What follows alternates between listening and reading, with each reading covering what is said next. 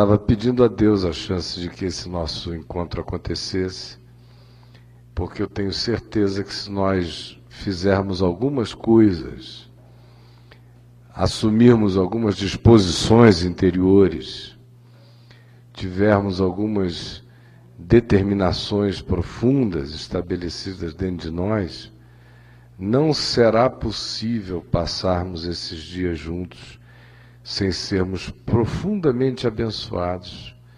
Isso não terá necessariamente nada a ver com ninguém em especial aqui. Só depende da gente.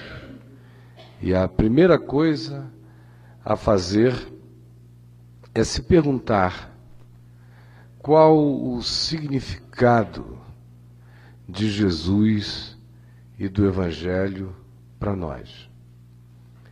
Porque essa é uma pergunta que a gente acha que não precisa se fazer. Nós dizemos que somos discípulos de Jesus, que cremos no Evangelho. Que de fato não existe nenhuma dúvida em nós no que diz respeito à certeza de que Jesus é o, Deus e Senhor da nossa vida.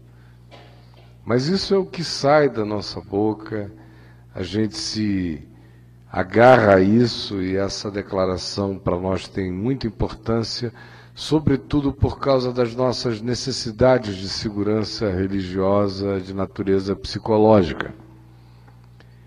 Mas na prática, no fundo e de verdade, a questão continua: o que é que Jesus e o Evangelho têm a ver com a gente? E eu acho que uma boa referência que a gente poderia ter diante de nós para checar esta questão e ver a pertinência e o significado dela, é a gente se perguntar como é que nós estaríamos nos sentindo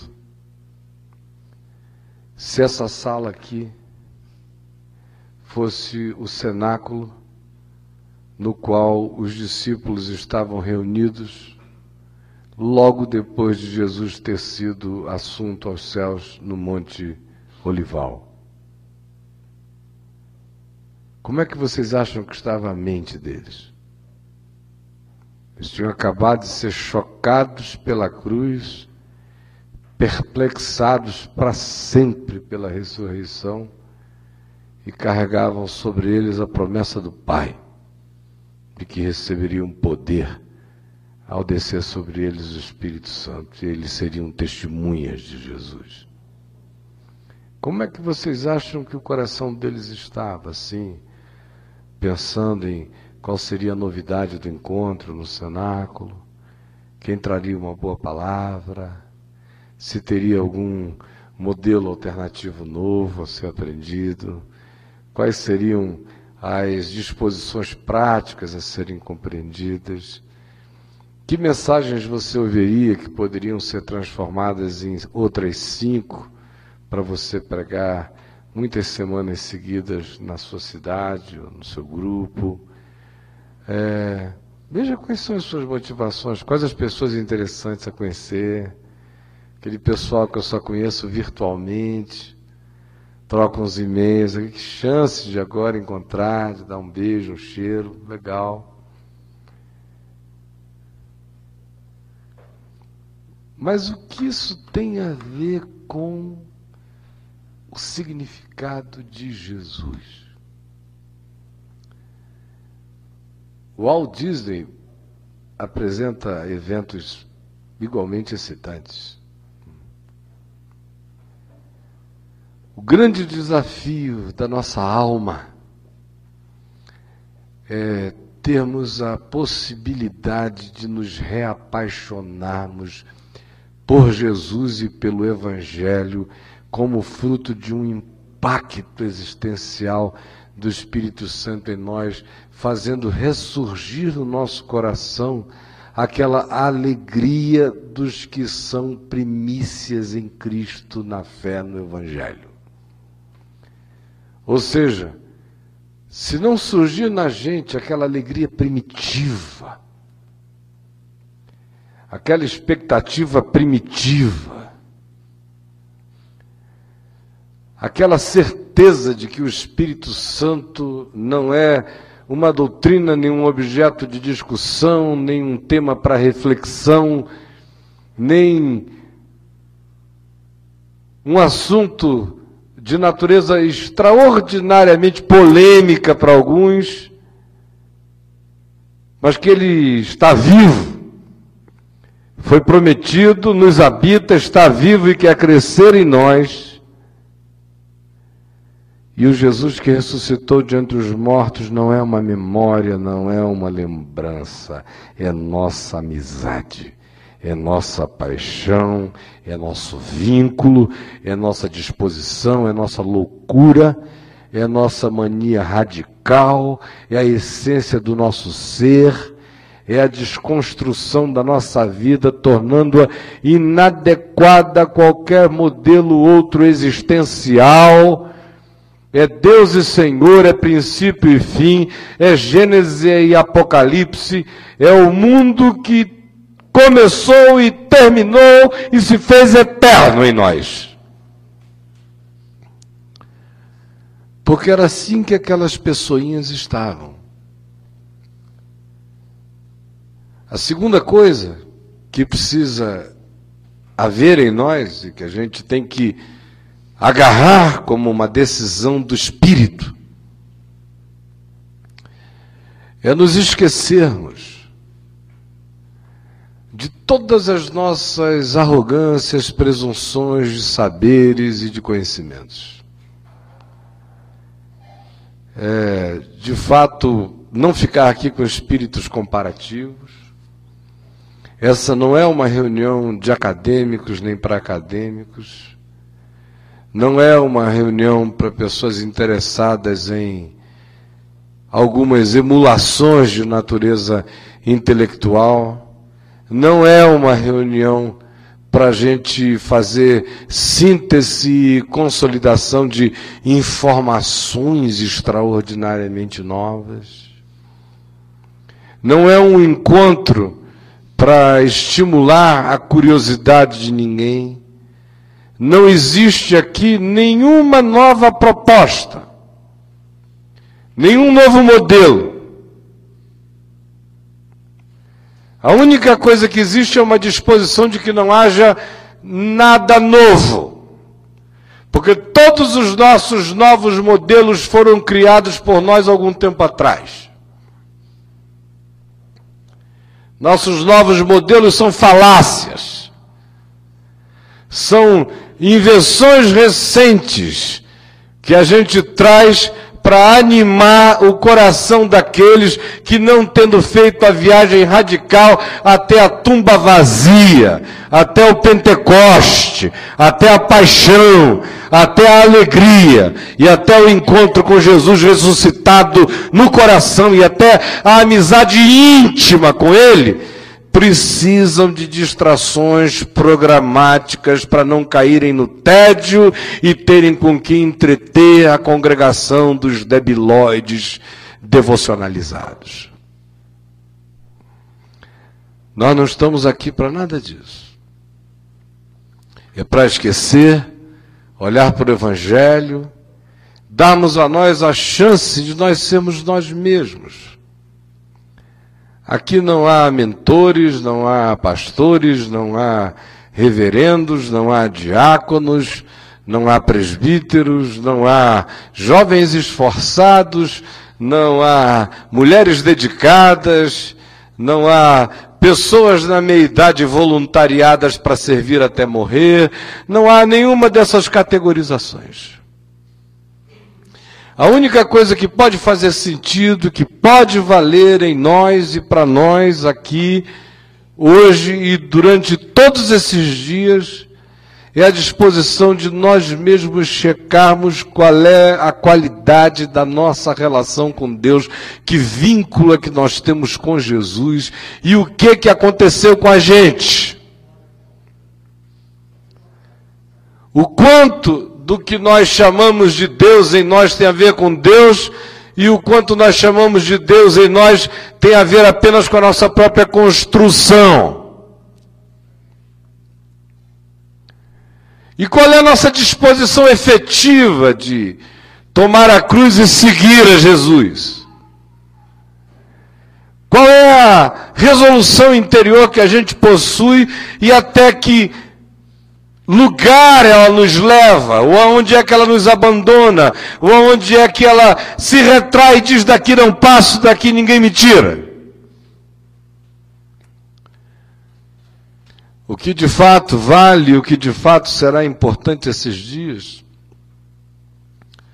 é a gente buscar no coração a disposição mais profunda de não perder a oportunidade. De simplesmente dizer, Deus, não importa o que eu aprendi, com quem aprendi, onde aprendi, o que eu acumulei, o que eu acho que sou e que sei, eu estou aqui pedindo que tu me desvistas dos meus orgulhos, dos meus preconceitos, das minhas curiosidades que me distraem, me distanciam da essência do que é.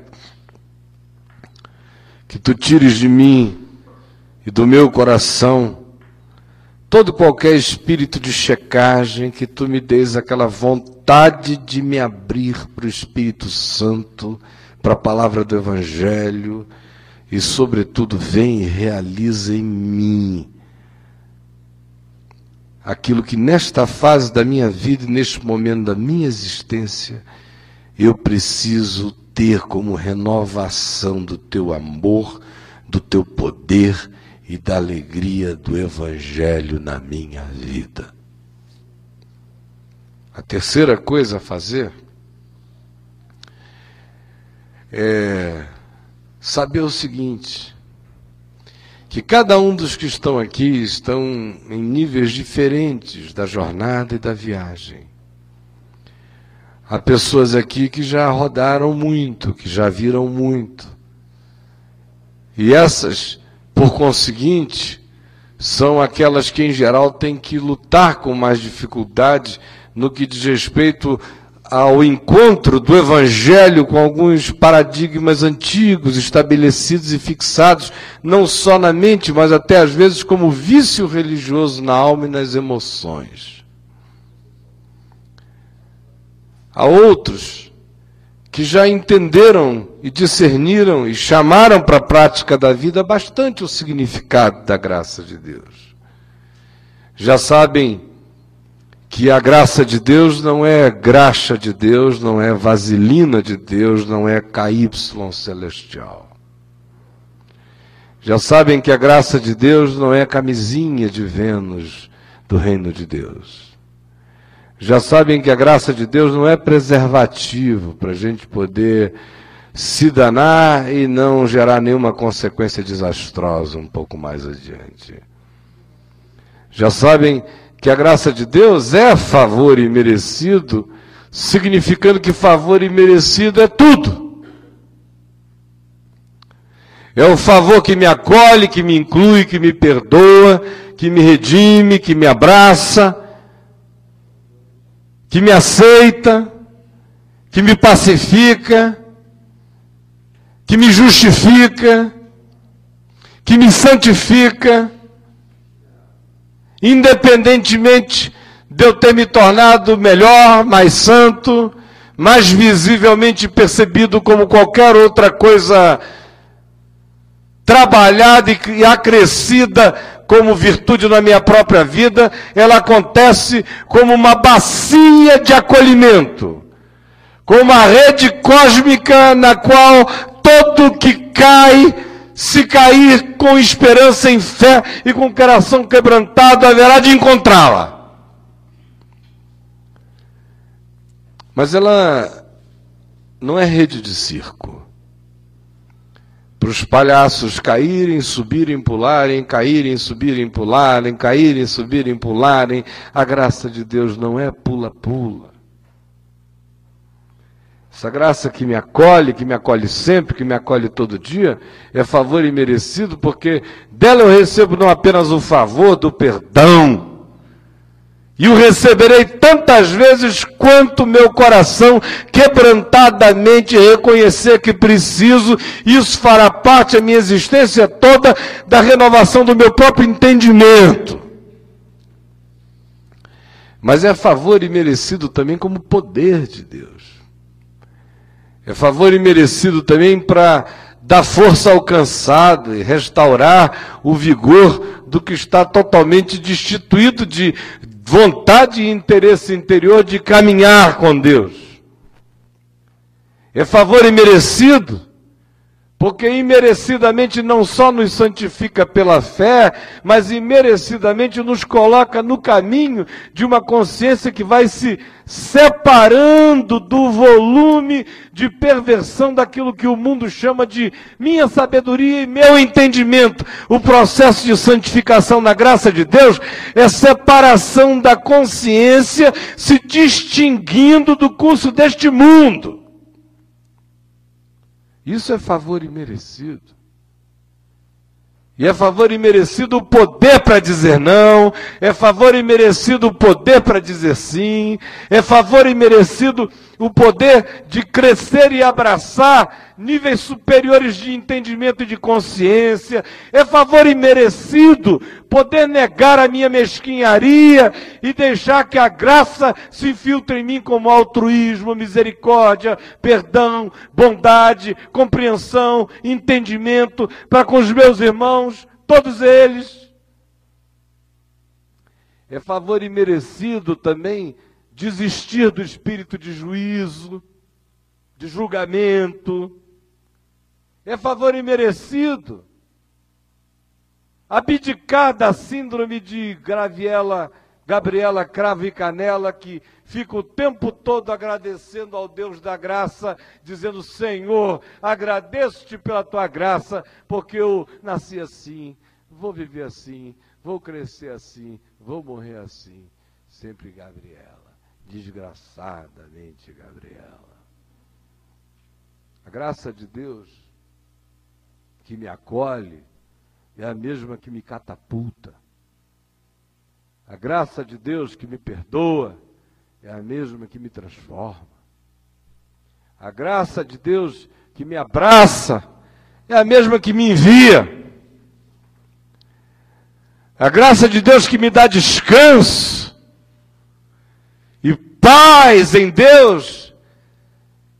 É a mesma que me inquieta, que me angustia, que me impregna de espírito de profecia, que me dá paz paradoxalmente ao mesmo tempo em que estabelece em mim um desassossego de vontade de anunciar o reino de Deus entre todos os homens e não me deixará viver o gozo da plena paz se essa plena paz que me traz descanso não viver o paradoxo de ser um descanso que descansa enquanto caminha e anuncia o evangelho que não para. A graça de Deus, que é favor imerecido e que leva a cativo o cativeiro, todo cativeiro,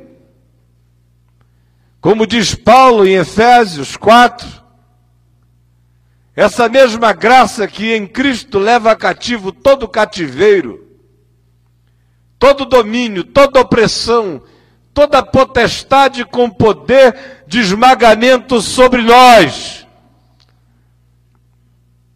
Essa mesma graça que em Cristo destitui esses poderes é a que concede dons aos homens nos aquinhoa com dons na mesma medida em que nos liberta. É extraordinário, porque nessa graça o que se sabe é que ela retira cativeiro e dá dons. Tem gente que quer no máximo dons, mas diz: Senhor, preserva o meu cativeiro.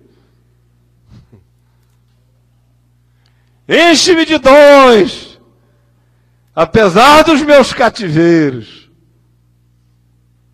estão mais interessados em dons do que em libertação do cativeiro. Querem ficar agraciadamente presos. carismaticamente agrilhoados, fascinantemente aprisionados, purpurinicamente tiranizados. Mas a graça que concede dons aos homens, antes de concedê-los, ela leva cativo o cativeiro.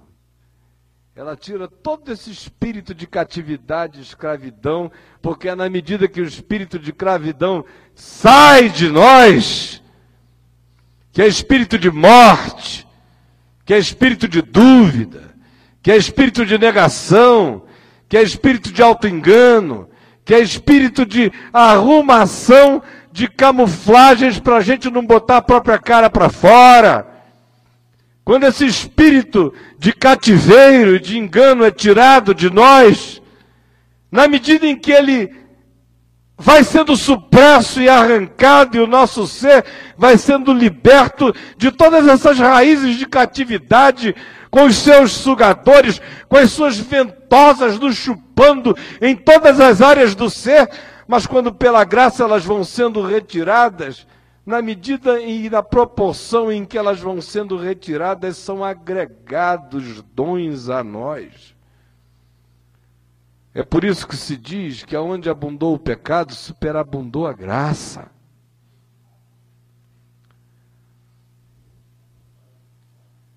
A graça de Deus, que é favor imerecido,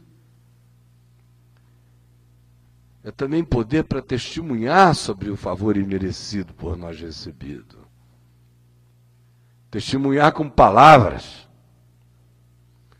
testemunhar com intrepidez, com ousadia, com alegria, com vontade renovada, que só é bonito, que só não vira gestual religioso, que nós só não se transforma em programa de evangelização, que só não vira a chatice da oportunidade evangelística, que nós só não se converte na tentativa de catequese, de proselitismo farisaica, que só não se entrega e e se torna numa afirmação de superioridade espiritual sobre os ouvintes carentes. Se for uma fala de amor,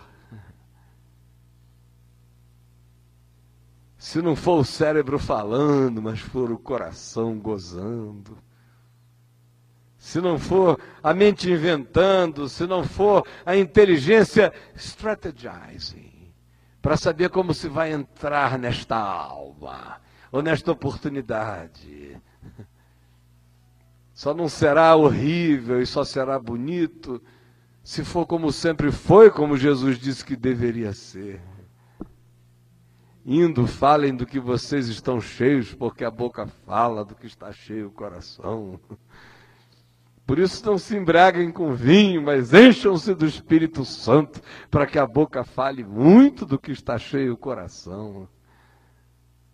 Não se preocupem com o que vocês terão que dizer, porque quanto mais confiantes e quanto mais cheios de amor, e quanto mais certos do cuidado de Deus, e quanto mais grávidos da soberania, e quanto mais possuídos pela certeza de que aquele que tem todo o poder nos céus e na terra é o mesmo que disse: Eu estou convosco todos os dias. Se isso estiver presente em nós como paixão, como amor, como certeza e como alegria, o que brotar da nossa boca brotará com um poder cada vez maior e incontrolável.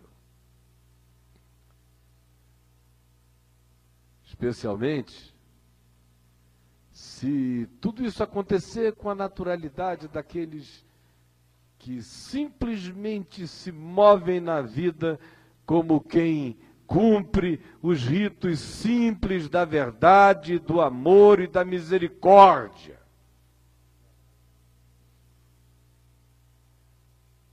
Onde as oportunidades não são vistas como um religioso as vê, nem como membro de uma célula do Partido Comunista no passado haveria como uma chance de cooptação, de catequese, ao contrário, é a alegria de uma paixão, de um desejo do coração que não tem como reprimir a fala do amor.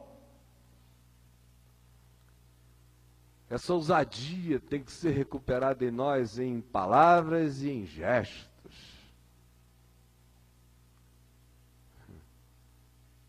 Quanto tempo faz que você não anda atrás de alguém porque o Espírito Santo mandou? Você lembra daquele tempo que você era novinho na fé? Você lembra daquele tempo? Em que às vezes você ia andando na rua, se é que você é daquele tempo, porque tem muita gente que se converteu de 15 anos para cá, quando já não era mais esse tempo, já estava todo mundo na sem vergonhice mesmo. Mas quando eu me converti, ainda se acreditava que o Espírito Santo falava. Hoje em dia o Espírito Santo só tem macrofalas. Falas globais. Tem a ver, fala sobre povos, sobre grupos, nichos, eventos. O Espírito Santo não fala mais acerca de indivíduos. Nem o Espírito Santo se interessa mais por indivíduos hoje em dia.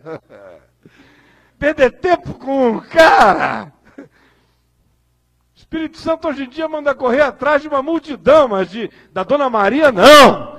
E se a Dona Maria for pobre da terceira idade, menos ainda. Até preso e presídio já não é mais visitado hoje em dia porque não dá para levantar oferta lá dentro. E vocês viram como os hospitais foram abandonados completamente, moribundo, não bota dinheiro na sacolinha. que eu estava dizendo, no entanto, é acerca daquele tempo no qual, como loucos, a gente andava atrás ainda de indivíduos que a gente não conhecia o nome.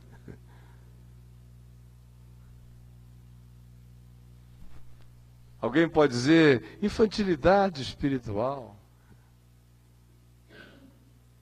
Alguém pode dizer impressões de uma mente nervosa, recentemente impactada pela ideia extraordinariamente mística de que Deus, o Eterno, se comunica com os homens e lhes narra segredos e lhes faz pedidos íntimos concernentes a um desconhecido passando do outro lado da rua. Deus hoje só fala sobre a Mega Sena.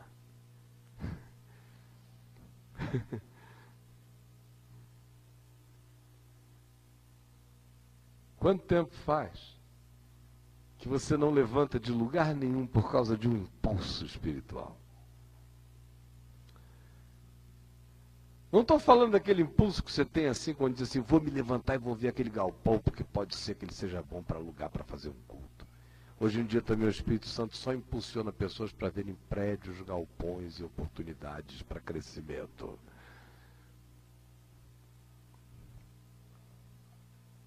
Quando foi a última vez que seu coração seguiu assim uma ordem?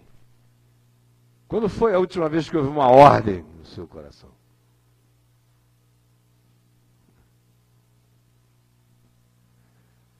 Por que, que eu estou dizendo isso? É porque eu de fato só acredito em revoluções que começam no coração de pessoas que são capazes de seguir a loucura. Revolução é para loucos, é para subversivos, é para kamikazes, é para dementes do amor, é para apaixonados, é para surtados que acreditam que eles têm um significado tão visceral na história humana quanto tiveram Pedro, Paulo, Tomé, Bartolomeu, são esses narcisistas do reino de Deus que acontecem e acreditam que aonde quer que o Espírito Santo se derrame, ali pode se levantar e pode estar acontecendo o maior milagre de todos os tempos, não importa o tempo, nem a era, nem a época, e muito menos a pessoa. É quem acredita que o Espírito da ressurreição está produzindo ressurreição veemente todos os dias e o fará.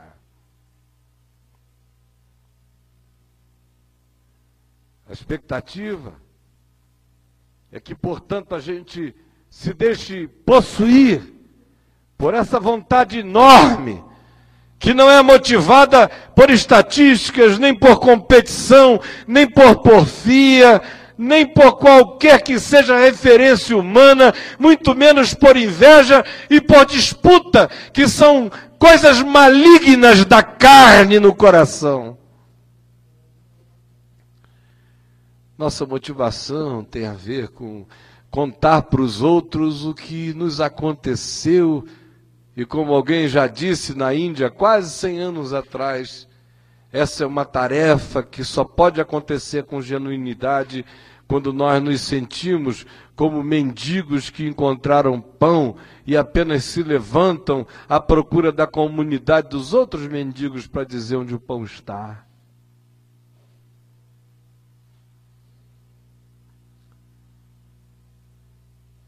Agora, eu não acredito que essa revolução, essa subversão aconteça sem que antes e, sobretudo, e na essência de todas as coisas, esteja essa invasão profundíssima da consciência de Deus em nós e do significado de termos tido a chance de ouvir, crer, entender, abraçar esta mensagem e, sobretudo, discernimento do que, que isso implica agora. Porque implica. Tem gente reunida agora, hoje, nesse dia, na Palestina, na faixa de Gaza ou na Cisjordânia. Jovens de 14, 15, 17, 20, 24, 25 anos no máximo. Grupos de 8, 10, 15, 20 no máximo. Sendo treinados por rapazes de no máximo 30 anos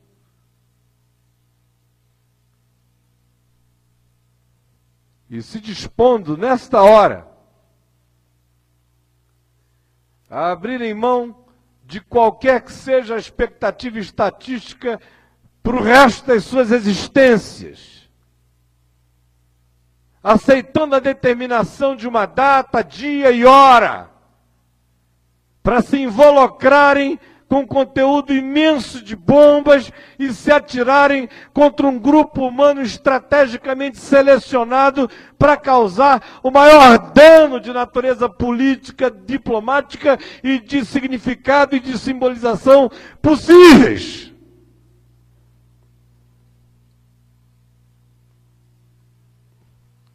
E esses caras fazem isso em troca de 69 para 70 virgens gostosas do Jardim de Alá, pela entrada nessa mordomia, pela possibilidade de deixar esse mundo de caos e de suores e de angústias e de medos. Fazer uma contribuição de natureza heróica, simbólica para o seu povo e para a animação do poder do ódio entre os seus contemporâneos e receber como benesse a antecipação de um harém no jardim de Alá.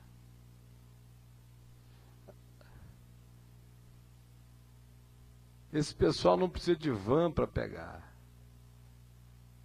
Eles vão de qualquer jeito. Esse pessoal não tem reclamação, não tem pergunta.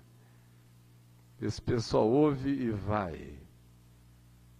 A voluntariedade de um dia significou o atrelamento deles até o último dia. E a gente vem dizer que a gente ama Jesus? Com certeza a gente ama Jesus muito menos do que eles odeiam os inimigos deles. A intensidade do ódio deles pelos inimigos deles, ou o amor deles à causa deles, motivada pela amargura e pelo ódio, são absolutamente mais extensos e mensuráveis pela qualidade de decisão radical que eles estão dispostos a tomar, do que nós, que dizemos que somos motivados por amor, pelo Evangelho, por Jesus, mas somos feitos de açúcar, unção de algodão doce, bonecos de circo, interessados apenas em chamar de missão os seus próprios caprichos. Eu tenho uma coisa a lhes dizer: os terroristas palestinos, com o seu ódio exacerbado e com a coragem ilimitada de levá-lo aos extremos da morte, haverão de julgar os cristãos pelos seus amores omissos e improdutores de qualquer coisa, a não ser da defecção das suas próprias fezes pela paralisia do lugar de onde eles jamais se moverão de medo, acobertado de canções de um amor que não move ninguém, nem de um lado para o outro da rua.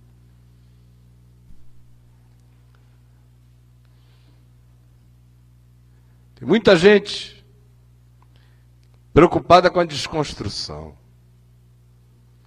O pessoal encontra comigo e diz assim: Nós estamos no meio da desconstrução. E tem gente que gosta de desconstruir porque desconstruir é muito fácil. Você entra com aquela bola desse tamanho de aço. Bah, bah, bah. Sobra nada.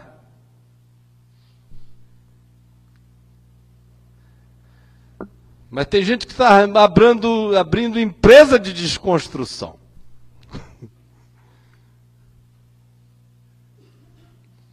Daqui a pouco a gente vai criar um seminário para pensar desconstrução. Ou nós vamos ficar com ciúme de qualquer outra desconstrução, porque vamos dizer, nós é começamos a desconstrução. nós temos o direito de primogenitura desse negócio. Reservamos a patente. Queremos royalties. Não tem o G12? Esse é o GD construção. Todo mundo com a marreta na mão.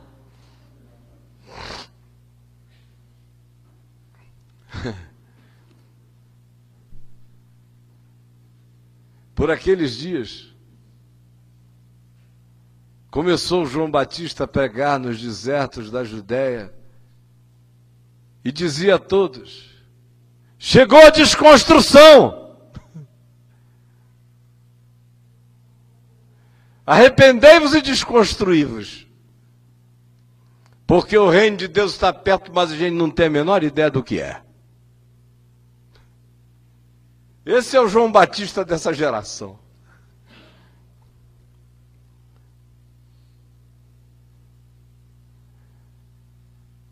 Interessante que Jesus não tentou desconstruir o judaísmo, não tentou desconstruir o sinédrio, não tentou desconstruir nada, ele desconstruiu isso tudo, não dando a mínima para a existência dessas coisas. É a ignorância de Jesus e o desinteresse de Jesus em relação a todas elas que faz com que elas se desconstruam correndo atrás dele.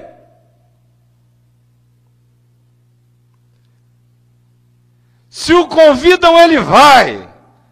Se dão a palavra, ele fala.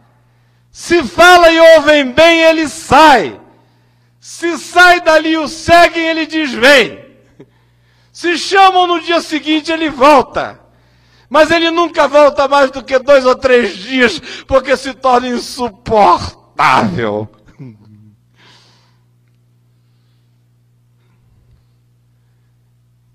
Ele não organiza um grupo para invadir sinagoga. Não chama o pessoal para uma convenção em Cafarnaum para discutir o problema do templo.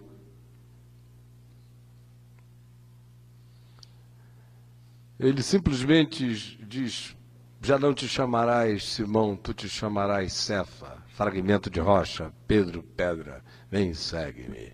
Qual é o teu nome? E alguém diz o nome, então vem e segue-me. Ou qual é o teu nome? Os nomes são de um tipo, ele muda, às vezes até com bom humor, jocosidade, definindo a qualidade da personalidade do indivíduo e diz: vem, segue-me. Mas não há nenhum chamado numa convenção para que o grupo inteiro tome uma decisão acerca de uma passeata de tomada de Jerusalém. Jesus não marchou a marcha por Jesus.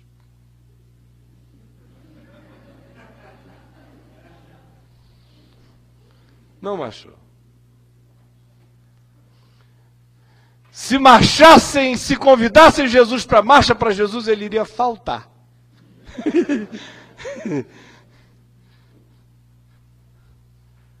A entrada dele em Jerusalém era cumprindo dia e hora. Não era um evento para se repetir todo ano. Aí Jesus entrando em Jerusalém. Nem Jesus resistiria a esse rolo compressor de idiotização humana. Se Jesus entrasse em Jerusalém, montado jumentinho, treze vezes, ele se embabacaria.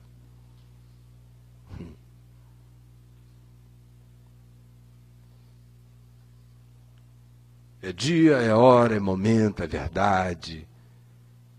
Tudo tem que ter significado, o que não tem significado não precisa significar nada.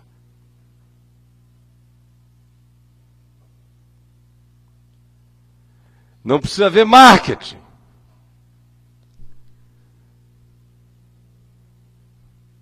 Quem faz o marketing é o Espírito Santo.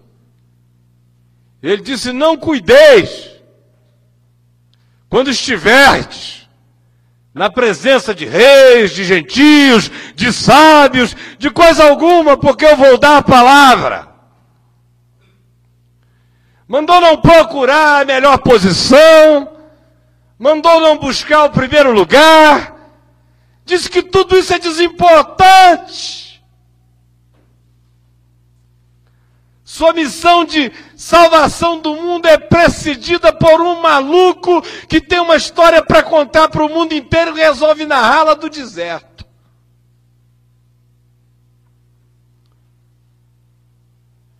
E ele mesmo, ao invés de se encarnar em Roma, ou em Éfeso, ou em Atenas, vai se perder na dessignificação de Belém e no encruamento improdutivo de Nazaré, e nas circunscrições limitantes da Galiléia e na insignificância de Israel.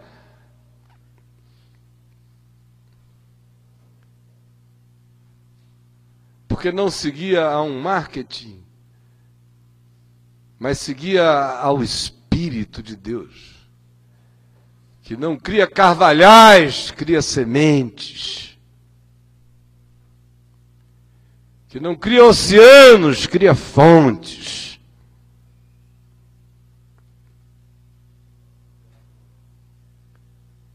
Que é todo poderoso, mas decide fazer dia a dia, tempo a tempo, era a era.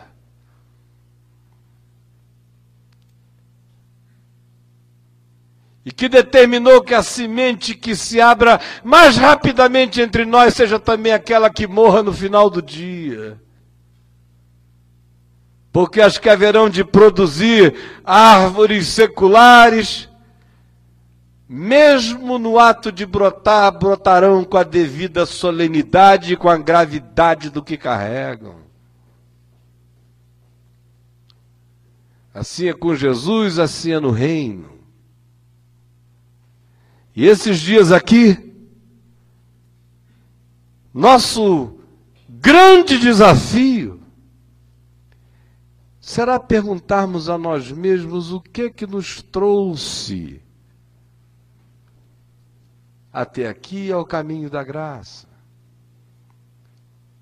Será que já não está na hora de mudar na sua mente o paradigma motivacional? Será que já não está na hora de mudar na sua mente a referência? Será que já não está na hora de haver uma conversão dentro da conversão, assim como haverá necessidade de haver milhares de conversão dentro da própria conversão todos os dias?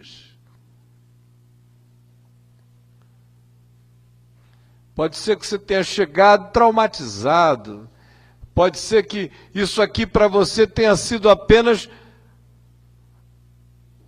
o anteparo do empurrão. Você levou um empurrão, saiu catando cavaco e, pela graça de Deus, bateu de testa no colchão do caminho da graça e disse: Aleluia.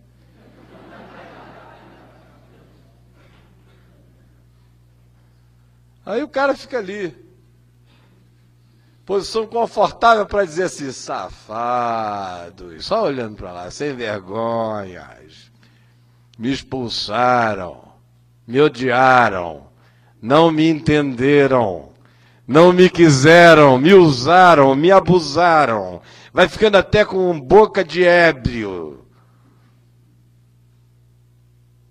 Aqui é tão confortável, não tem dízimo não tem oferta. Ninguém precisa fazer nada, aleluia. Aqui é o meu lugar. Hum.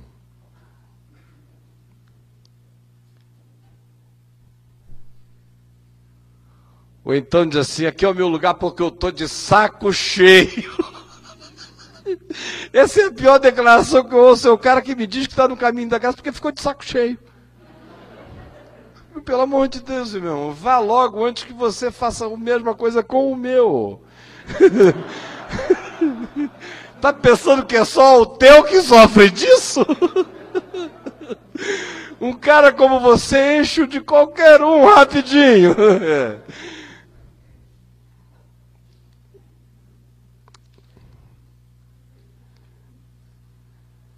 Tem muita gente que veio para cá para fugir do leão, da Receita Federal Evangélica. Porque não tinha mais dinheiro para pagar em tanta programação. Aí veio. Tem um cara que disse: Eu vou para lá também porque é o seguinte. Eu já passei dos 32, até agora eu não sei se eu gosto de homem ou de mulher pelas vias das dúvidas. Eu ficar num lugar onde pelo menos eu não serei apedrejado quando eu me decidir.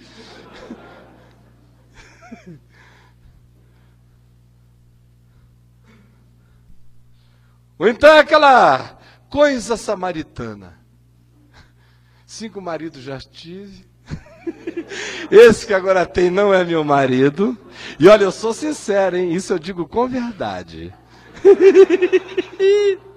Deus ama a verdade, essa é a minha. Não sei qual vai ser a minha amanhã, mas hoje é essa.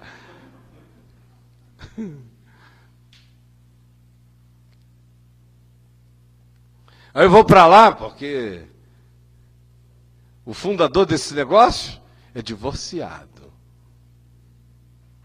Aí isso vira assim, qualificação para mim nesse ambiente dos outcasts.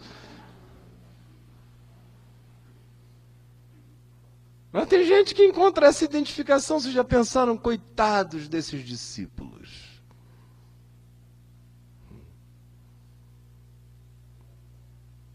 Tem também aquele grupo que diz, não, eu vou para lá só porque eu fui, eu fui do contra a vida inteira. E e já não tem mais modo de ser do contra, nem sendo protestante, porque os protestantes são os, os pós-testantes, eles não, não estão mais com nenhuma. Geraram uma potestade do passado. É um eco, então agora eu vou para essa coisa aqui, porque eu estou na linha de frente sempre, vocês sabem, né? Eu gosto disso, pastor. Tem gente que me diz, você não sabe como eu gosto disso. Isso é o tipo de coisa que eu gosto, gosto, gosto, gosto, sabe? Tem impressão, assim, a mesma coisa que ele está dizendo, onde tem eu entro. Se abrir outro, eu me matriculo também, eu estou em todas.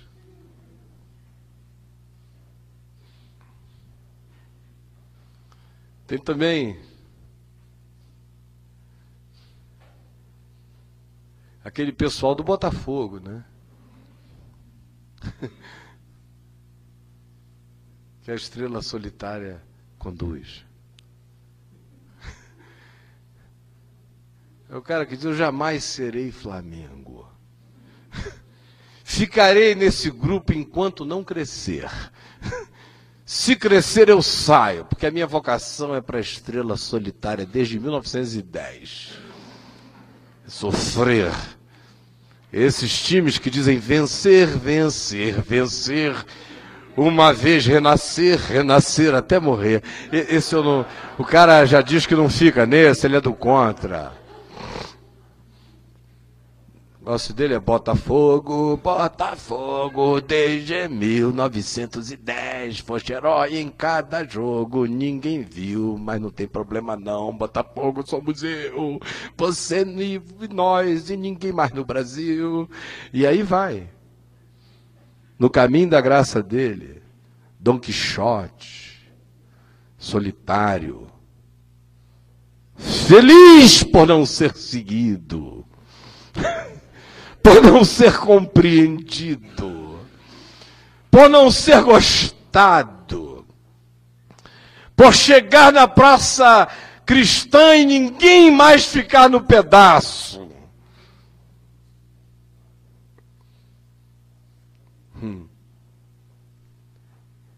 É uma hora para a gente checar a nossa motivação e ver qual é a conversão na conversão que a gente tem que fazer e ver se a motivação que originalmente nos empurrou para dentro dessa viagem que a gente vem fazendo junto se justifica ainda hoje, dado o tempo decorrido, ou se, em permanecendo você nela, não se instaurará em você um processo de imbecilização que vai paralisar sua existência. Por isso, é hora agora de ver qual o significado da sua presença na jornada?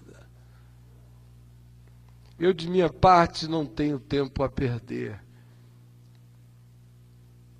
Eu levei um cacete do diabo que vocês não têm ideia. Um cacete. Violento. E eu vinha pregando o Evangelho desde os 18 anos de idade. Ninguém. Nem entre amigos, nem entre inimigos, em lugar nenhum, para ficar em pé e dizer qualquer coisa.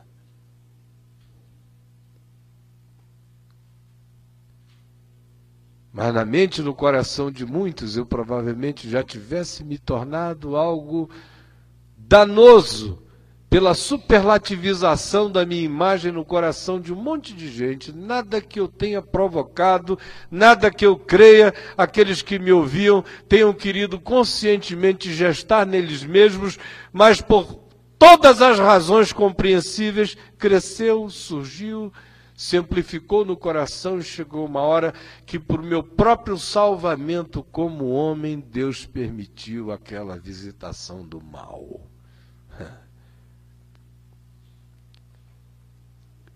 E o ódio do diabo, a quem graças a Deus eu não conheço com intimidade, mas com extrema frequência já bati de frente com ele. Nenhuma intimidade, mas nenhuma falta de familiaridade, porque a figura eu já encontrei com ele milhares de vezes por aí. Pensava que tinha ganho poder para destruir o que Deus mesmo tinha feito, ele só não sabia é que era uma outra fase. E que nesse momento da minha própria existência, essa terra que eu sou precisava ficar catastrófica e vazia para que o Espírito de Deus outra vez pairasse sobre as águas e houvesse luz, e primeiro dia, e segundo dia, e todos os outros dias da minha reconstrução. Só que eu não tenho mais tempo a perder.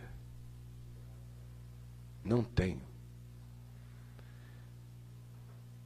Se você achar que essa jornada aqui, humanamente falando, na história, no tempo, no espaço, aqui e agora, tem alguma coisa a ver com a minha vida, tem alguma coisa a ver com algum tipo de inspiração que, pela misericórdia de Deus, eu trouxe a você, se você desejar, mesmo que isso tenha a ver com o que você imagina que tenha, relacionando isso a algum tipo de motivação que de mim você tenha recebido, saiba que se você desejar que a gente caminhe juntos, essa vai ter que ser uma decisão que implicará numa determinação de não se perder mais tempo.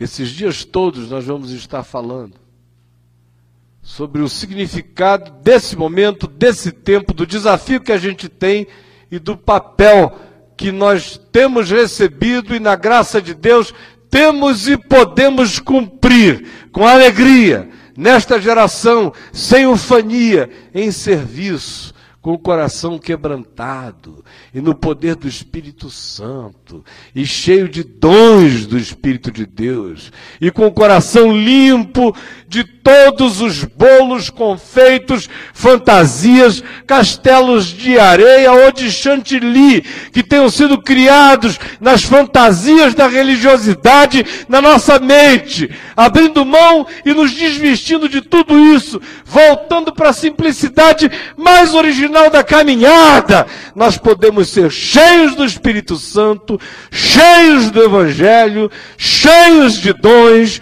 cheios de consciência, cheios da verdadeira liberdade, cheios de espírito de serviço, cheios de alegria, cheios de gravidade, cheios de carisma, porque cheios de consciência do Evangelho e do Espírito Santo. Essa é oração, essa é a expectativa. Gostaria que a gente tivesse toda a liberdade do mundo aqui entre nós, nos conhecermos, nos aproximarmos, falarmos uns com os outros. Convivermos, vamos dançar, vamos ter festa, vamos nadar, vamos ouvir a palavra, mas, sobretudo, eu queria pedir a cada um, vamos tratar a cada um com muita reverência. Liberdade e reverência podem ser irmãs gêmeas, e no meu caso só existem se forem irmãs gêmeas. E ninguém que não me reverencie vai ter liberdade comigo, e ninguém a quem eu não reverencie, é difícil dentro do meu coração encontrar essa pessoa, vai ter de mim qualquer outra coisa que não seja liberdade nos moldes mais simples dela. Onde existe reverência e liberdade, a ambiência para todo relacionamento sadio. Eu quero chamar o Marcelo Quintela aqui à frente. E enquanto ele vem, eu queria agradecer a todos os que trabalharam para que a gente estivesse reunidos aqui. Todos, todos. E de modo muito especial, antes de fazer isso no final, no domingo, eu queria de antemão agradecer o Mura, a Malu, e o Jack, uma quantidade enorme de pessoas, de amigos queridos, irmãos, que foram se juntando a Cacau para fazer tudo isso acontecer, não é? Adriana, tantos outros. A Suzana, que chegou do Maranhão, me trouxe Guaraná Jesus, um, uma, um, uma mesinha gostosa, que já está lá do lado da, da minha, do meu lugar de trabalho. E camarão, cada talagada de camarão que a gente vai devorar com a maravilha. Chegou aqui, mal chegou, já virou diaconisa no aeroporto. A Suzana trabalhou com a gente lá na Vind, na EVB, muitos anos. Uma irmã amada, querida mesmo. E eu queria pedir ao Marcelo para vir aqui, ele que tem sido mentor executivo das articulações do dia a dia, das estações, dos vínculos, das teias, dos tecimentos, das construções, para vir aqui trazer uma palavra de saudação e também para apresentar cada um, chamar os grupos para que todo mundo aqui tenha chance de ir se conhecendo. Com você, meu amigão.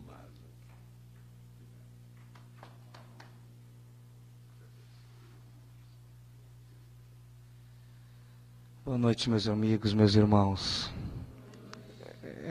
Estava é, escrito lá no papelzinho que eu daria umas boas-vindas. É, Todavia, em nome de quem veio, que eu quero agradecer o pessoal que propiciou esse, esse encontro. Eu imagino como deve estar o Mura, a Malu, a Cacau e os demais, porque quem faz evento sabe, essa altura do campeonato, as carnes já estão fibrilando, não é? E o olho ardendo e a cabeça pesando. Então, toda a nossa gratidão para vocês, viu? Muito obrigado mesmo.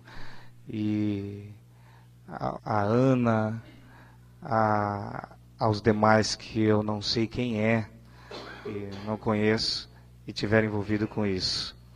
A Dorinha também. Agora, há um ano atrás, mais ou menos, nós tínhamos tentado alguma coisa parecida com isso. Foi quando o pastor Caio me apresentou a Malu. E a Malu chegou chegando. Marcelo, como vai ser? O que, que a gente vai fazer? Eu tenho quatro hotéis, todos cinco estrelas, né? porque ela, ela tem essa, essa, essa habilidade de promover eventos. E aí a Malu foi se contextualizando e percebendo que, na real, a gente tem outro contexto.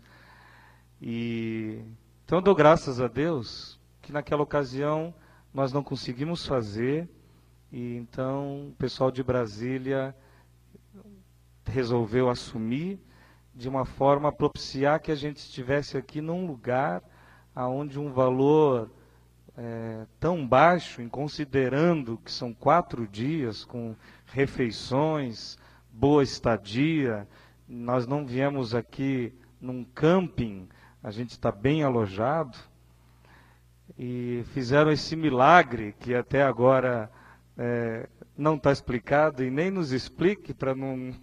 Falta mais uma parcela de 180 reais.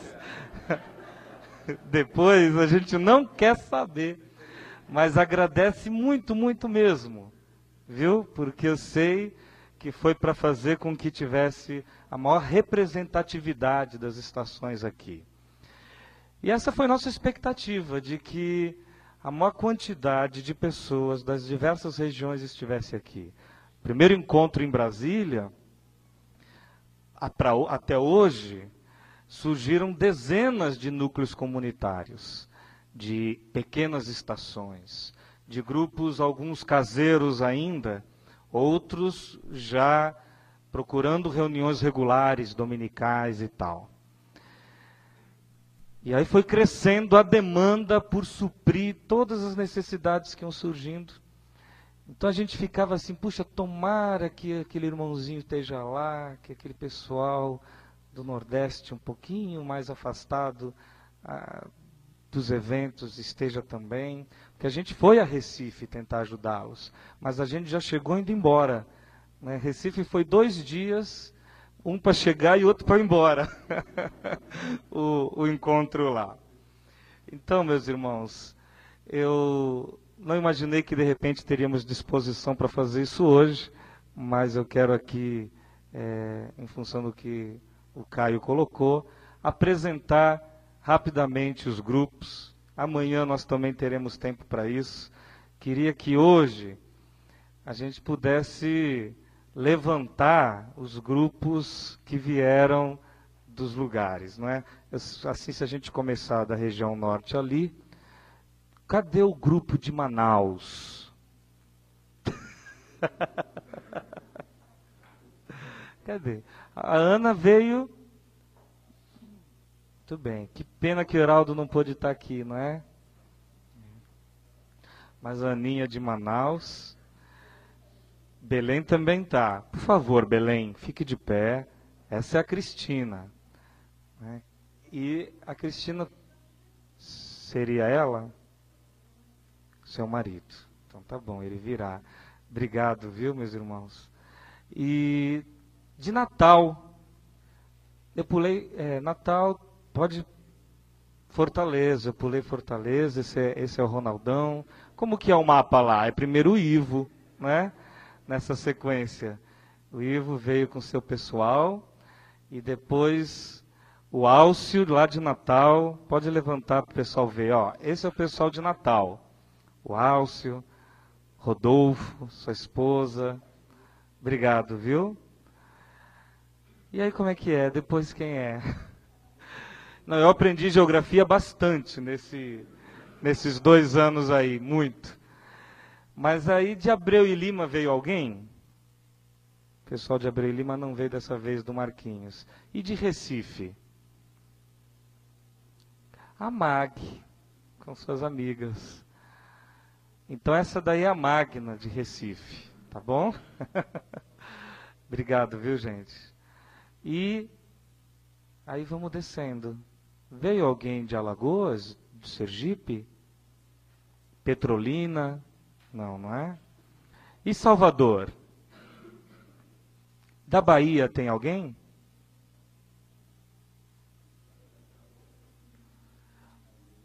A irmã é da onde? Jequié. No primeiro encontro tinha um colega do Caio de Jequié.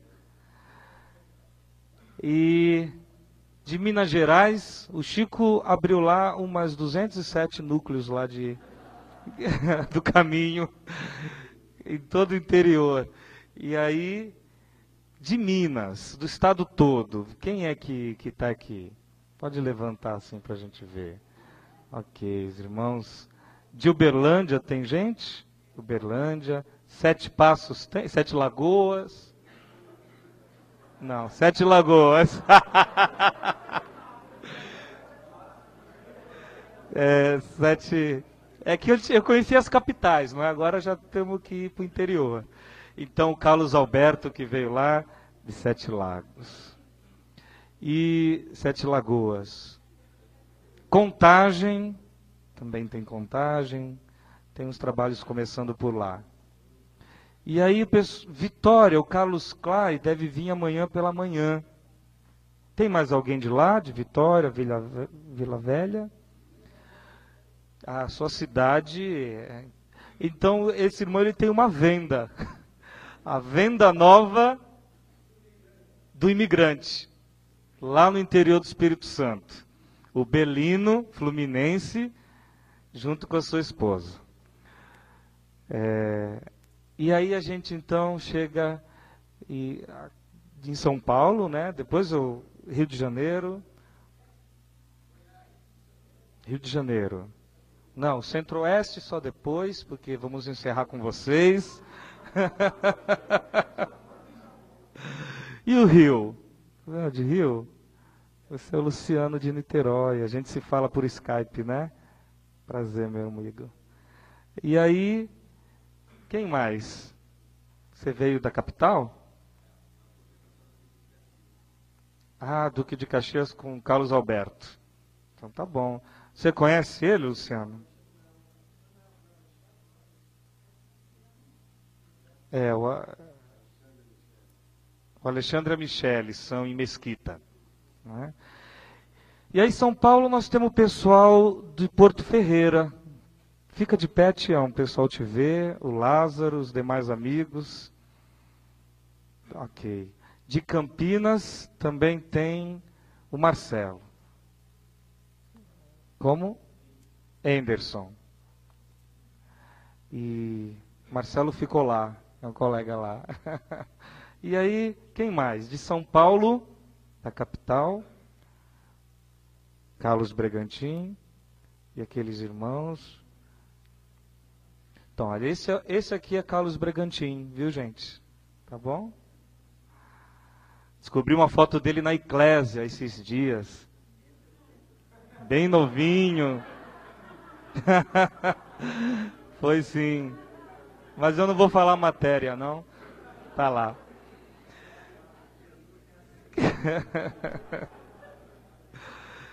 E, e eu trouxe um pessoal de Santos também. Queria, não sei quem de Santos não foi dormir, mas pode ficar de pé aqui. O Valmir, o Gilson, ali o Leandro, o Tupi, o Cleiton, meu amigo. E tem também o Adenilson, está aqui. Quem mais? Bauru. Denis, você é o Denis. Que coisa linda ver você. Muito bom. então, Denis de Bauru com o pessoal dele. Do estado de São Paulo, quem mais que está aqui, além de Atibaia, o Elias com a Ellen? Ele é o, o Elias do Talk. Todo mundo apresenta assim, não é? E é o Dijavaneando. É? Mais alguém do estado de São Paulo? Nós não temos. Temos alguém lá do sul do país? Quem fez a viagem mais longa? O Newton. Quem mais? O Newton é sua sobrinha. Muito bem. E aí vocês vieram de Paranaguá, né? Então nós estamos iniciando um caminho lá em Brusque. Não sei qual que é a distância. É longe? É. Brusque, próximo a Joinville. E, e no sul tem o, o pessoal de Curitiba, né, que não sei se puderam vir, se alguém veio de Curitiba. Agora, eu sei que do centro-oeste, é, do pessoal que nos recebe aqui, nós temos o pessoal de Goiânia também, daqui eu estou vendo o reverendo Eudaldo, não é isso? De Anápolis, isso. Irmão também de Anápolis, de Goiânia. E de Taguatinga? Bastante gente de Goiânia. Quem é de Goiânia fica de pé para a gente ver. Por favor. Então, esse é o pessoal da estação nascente lá em Goiânia. Tudo iniciativa aqui do Caminho Brasília. Tudo Fonseca que está que tá indo. E de Taguatinga,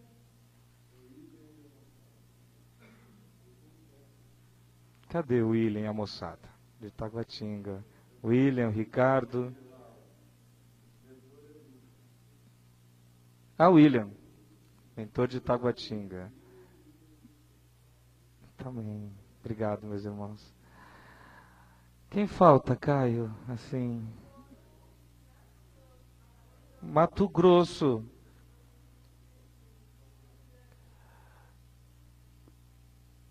Eu estou tentando. Alex. Então, eles ainda não começaram a estação lá, estão começando, não é? Eles vieram aqui dar uma espionada, saber qual é, e, e vamos ver o que acontece lá. Mas é o Alex. E, e o pessoal de Brasília, eu queria que ficasse de pé para a gente conhecer, nós os que viemos de fora, não é? E vocês de Brasília, obrigado mesmo por estarem aqui nos ajudando, recebendo a gente. É, desculpa já qualquer coisa de antemão até o final desse período. toda, toda a reverência e toda a liberdade. Jack, Jack que está ali. Amém, meus irmãos. Vamos ficar todos de pé então.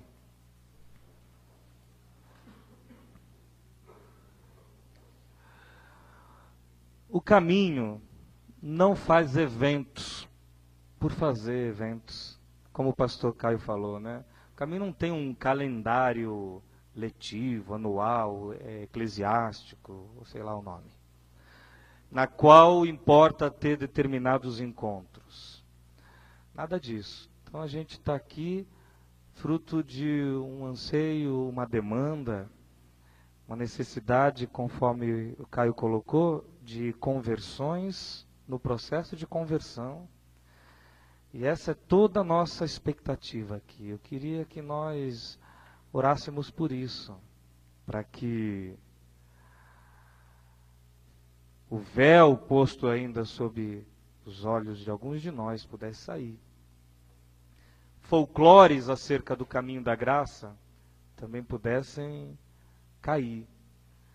E todo o significado do Evangelho, conforme o pastor colocou, possa alcançar a todos nós, cada um conforme sua consciência, seu entendimento e o nível que está, conforme ele disse. Mas eu queria que nós, assim, irmanados, dessemos as mãos e pudéssemos entregar a Deus essa noite, esse dia, a viagem que cada um fez e eu sei que a maioria está cansado da viagem, então acho que hoje o Jack não vai ter baile. não é? Então agradecer a Deus porque chegamos, porque estamos aqui e por aqueles que ainda virão e por tudo que Deus nos presenteará esses dias. Tá bom, meus irmãos? Feche seus olhos.